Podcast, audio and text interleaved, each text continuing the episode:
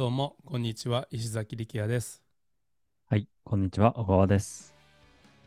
今日はアップセルは2種類しかないというお話をしようと思います。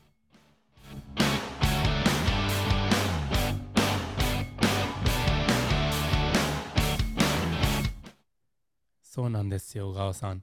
アップセルは2種類しかありません。2種類なんですか？そうです。えー、なんか、アップセル商品ってなんかいっぱいあるような気がしますけど、こうまとめるとに2つのカテゴリーにじゃ分けられるってことですか？そうなんですよ。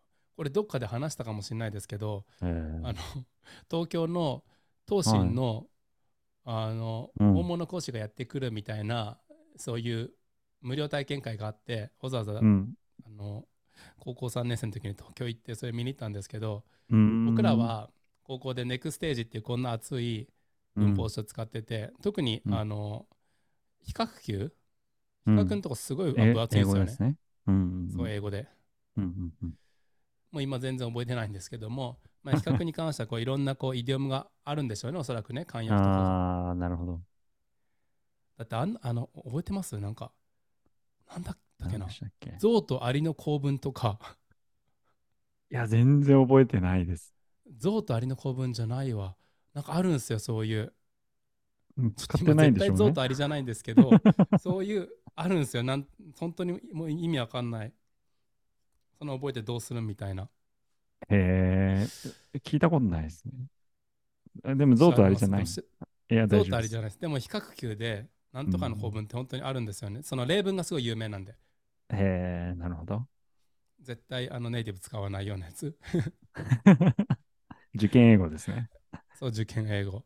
で、うんその大岩先生って人がやってきて、大岩先生自分のことおっちゃんって呼ぶんですけど、そのおっちゃんみたいなあの感じじゃなくて若いんですけど、はいおっちゃんねとかって言って、はい比較企画あるでしょ比較級。あれ実は3つしかないんだよって言って、へえ。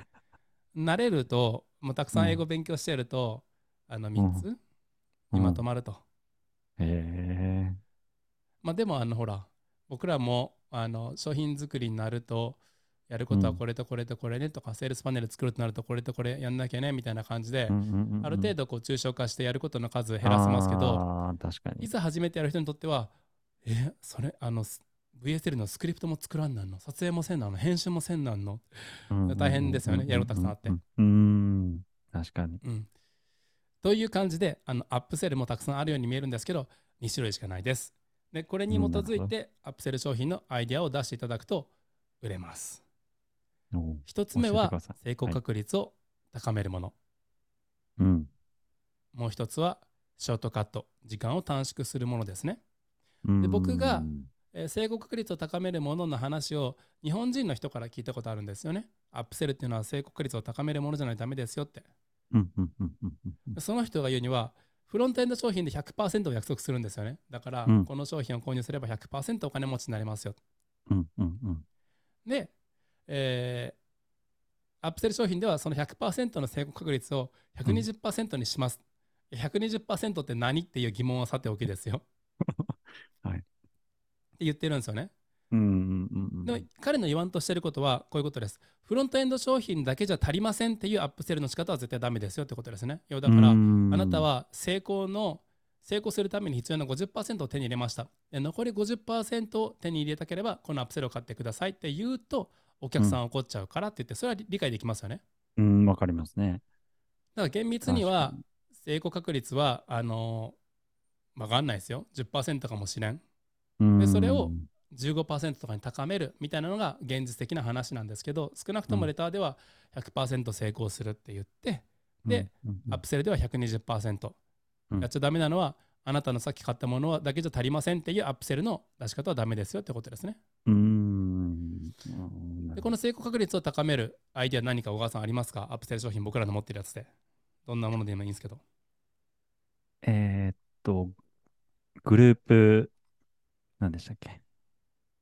グループコンサルみたいなやつですね。そうコンサルとかがまさにそうですよね。自分一人でやれるよりかは確率上がりますもんね。はい。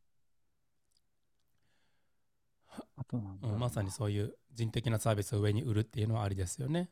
うーん。あと、セブンデイズの場合だったら、えーフロントエンド商品2900円のやつは ebook ですけども、その後ろの商品はビデオホームスタディ講座になってるんで、まあ、言い方としては、うんうんうんうんその ebook だけで全部ノウハウはまあカバーされてるんですけど、ビデオの方がもしかしたらあの聞きやすいかもしれんし、僕たちの強弱、喋ってる強弱も分かるので、重み付けができて、重み付けがある上で、あの学習することができますよとか言えるかもしれないですね。うーん。なるほど。まあ、今のが。成功確率を高める例ですね。じゃあ今度、うんうんうんうんショートカット。ショートカットは簡単ですね。例えば、チャット GPT ついてますとか、あの、うんうんうん。えーコピーライティングのヘッドライン生成、えーツールついてますとか、うーん。あるいは、えー僕たちが代わりにセールスレター作ってあげますよとか、うーん。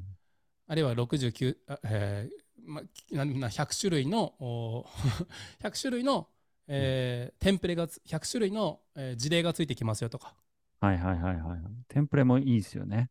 そうそう、穴埋めテンテンプレするだけでまさになんかショ完成しますートカット系ですよね。そうそうそうそう。うん。うんうんうん。確かに。あと何あるかな。そう、ショートカット系、まうん。まさに時短的、時短で、うん。マリアコズのやつなんか見てると、アップセル関係なく、最初のもう高いフロントの商品で、あの、え8モジュールからなる、えーキラキラキラコンテンツと、えーうん。テンプレートと、そしてうん。スクリプト、うんでもうやっぱり全部。部がありますよ。で、このマリアコズは上手にこの成功確率を高めるボーナスと、ショートカットとして機能するボーナスを上手につけてますね。うーん、なるほど。なるほどな。まあ、まあ僕らはその一つの商品を大きくするんじゃなくて、アップセルとして独立させてるんですけども、まあ、うんアップセルは2種類しかないと。一つは成功確率を高めるもの、もう一つはショートカット。この観点から商品のアップセルのアイデアを出していただくと、割とうんスムーズに出るんじゃないかなと思思います。何か小川さんありますか？いや、すごいいい話でした。ありがとうございました。はい。ありがとうございます。